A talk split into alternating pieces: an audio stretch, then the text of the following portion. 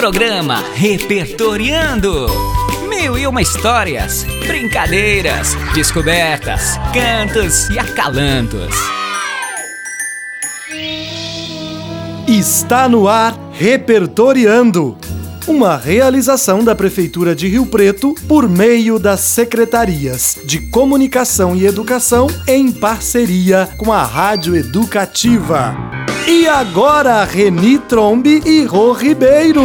Nosso programa começou! Nosso ouvinte sintonizou! E a alegria nos contagiou! E agora, Zé Antônio Borges, o que temos para hoje?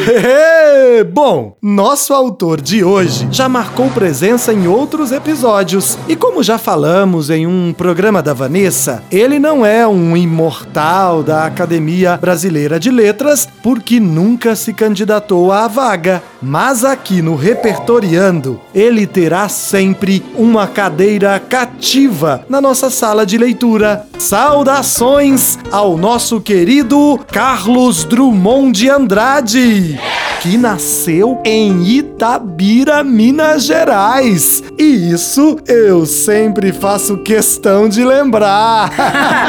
Zé e o seu incontrolável orgulho de ser mineiro.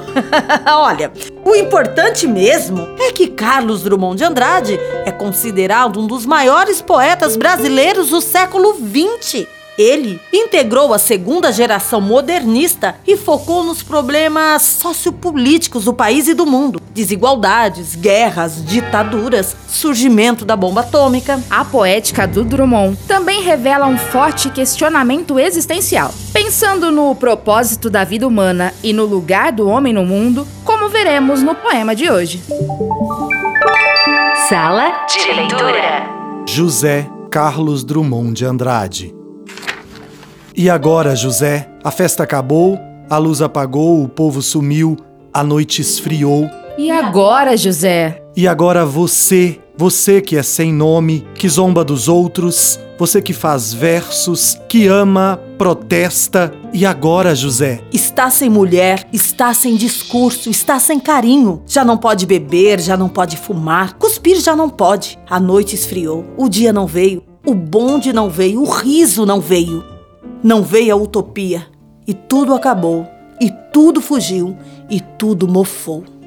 E agora, José? E, agora, José? Sua doce palavra, seu instante de febre, sua gula e jejum, sua biblioteca, sua lavra de ouro, seu terno de vidro, sua incoerência, seu ódio. E, e agora? Com a chave na mão, quer abrir a porta, não existe porta. Quer morrer no mar, mas o mar secou. Quer ir para Minas, Minas não há mais. José, e agora? Se você gritasse, se você gemesse, se você tocasse a valsa vienense, se você dormisse, se você cansasse, se você morresse, mas você não morre. Você é duro, José. Sozinho no escuro, qual bicho do mato, sem teogonia, sem parede nua para se encostar, sem cavalo preto que fuja a galope, você marcha, José. José? José. José. José. José. Para onde?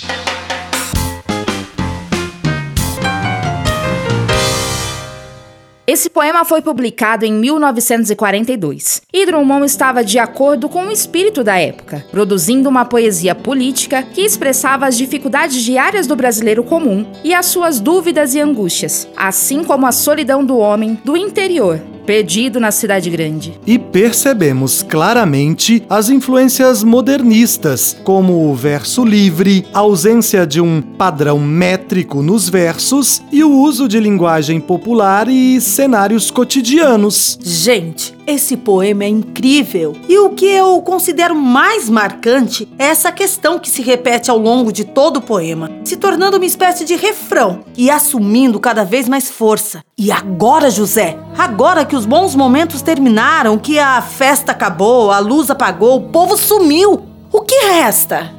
O que fazer? E outra questão importante também é que José é um nome muito comum na língua portuguesa. Pode ser entendido como um sujeito coletivo, representação do povo. É como o Severino do João Cabral de Melo Neto, o Antônio, o Francisco, o Joaquim, o Pedro. A Maria, a Joana, a Divina, a Rosângela, a Reni, a Reni do Brasil.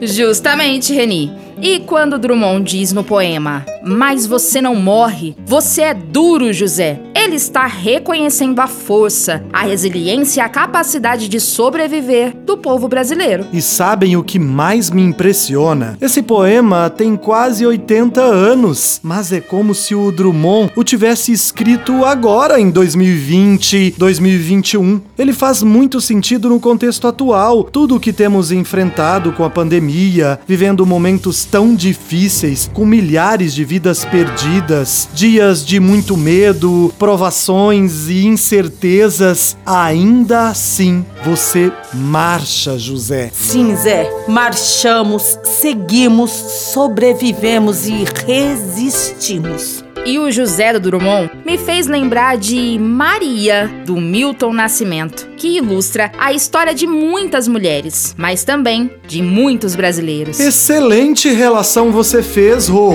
Então, bora curtir a música do dia? Música do dia.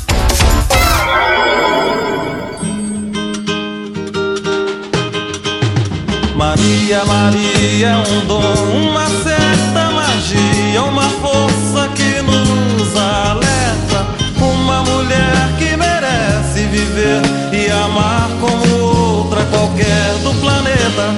Maria, Maria, o som é a cor, é o suor, é a dose mais forte e lenta de uma gente que ri quando deve chorar e não vive, apenas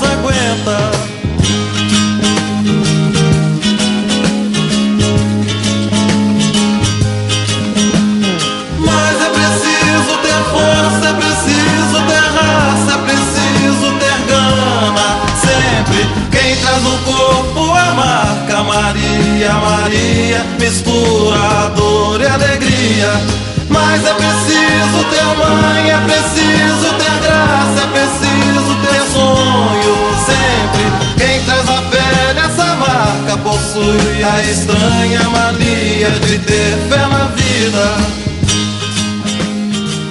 Com sua voz potente e letras profundas e poéticas, o também mineiro Milton Nascimento é um dos grandes nomes da música popular brasileira, com sucessos como Travessia, Canção da América, Paisagem na Janela e a incrível Maria Maria, que é fruto da parceria entre Milton Nascimento e Fernando Brant. Mas é preciso ter força, é preciso ter raça, é preciso ter gana sempre.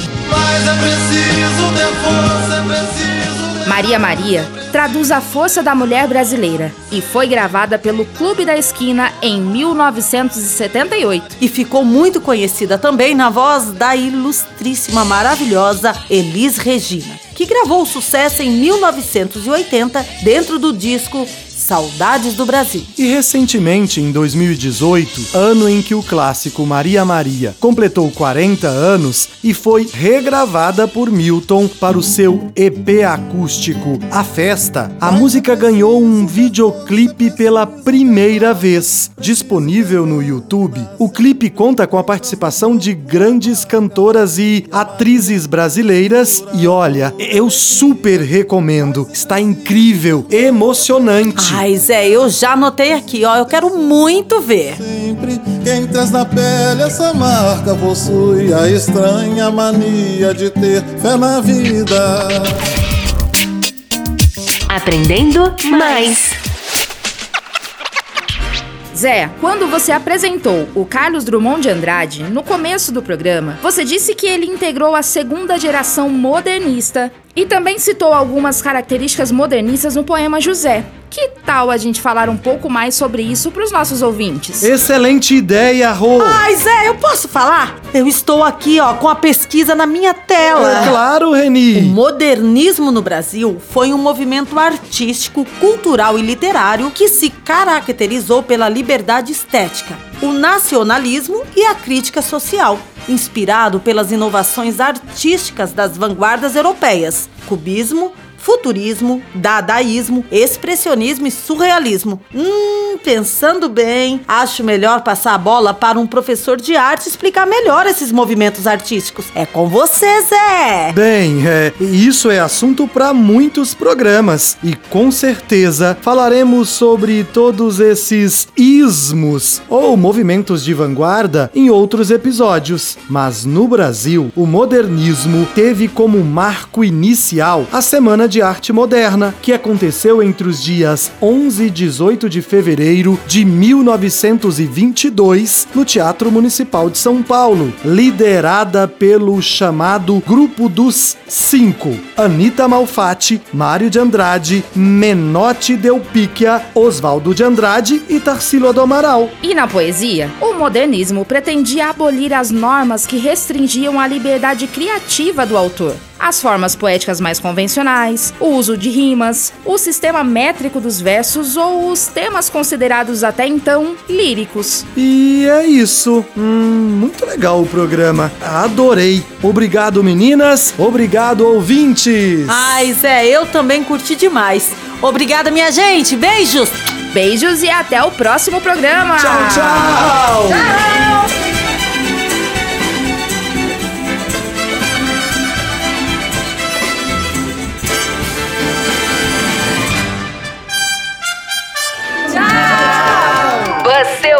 programa Repertoriando, uma realização da Prefeitura de São José do Rio Preto, por meio das Secretarias de Educação e Comunicação, em parceria com a Rádio Educativa.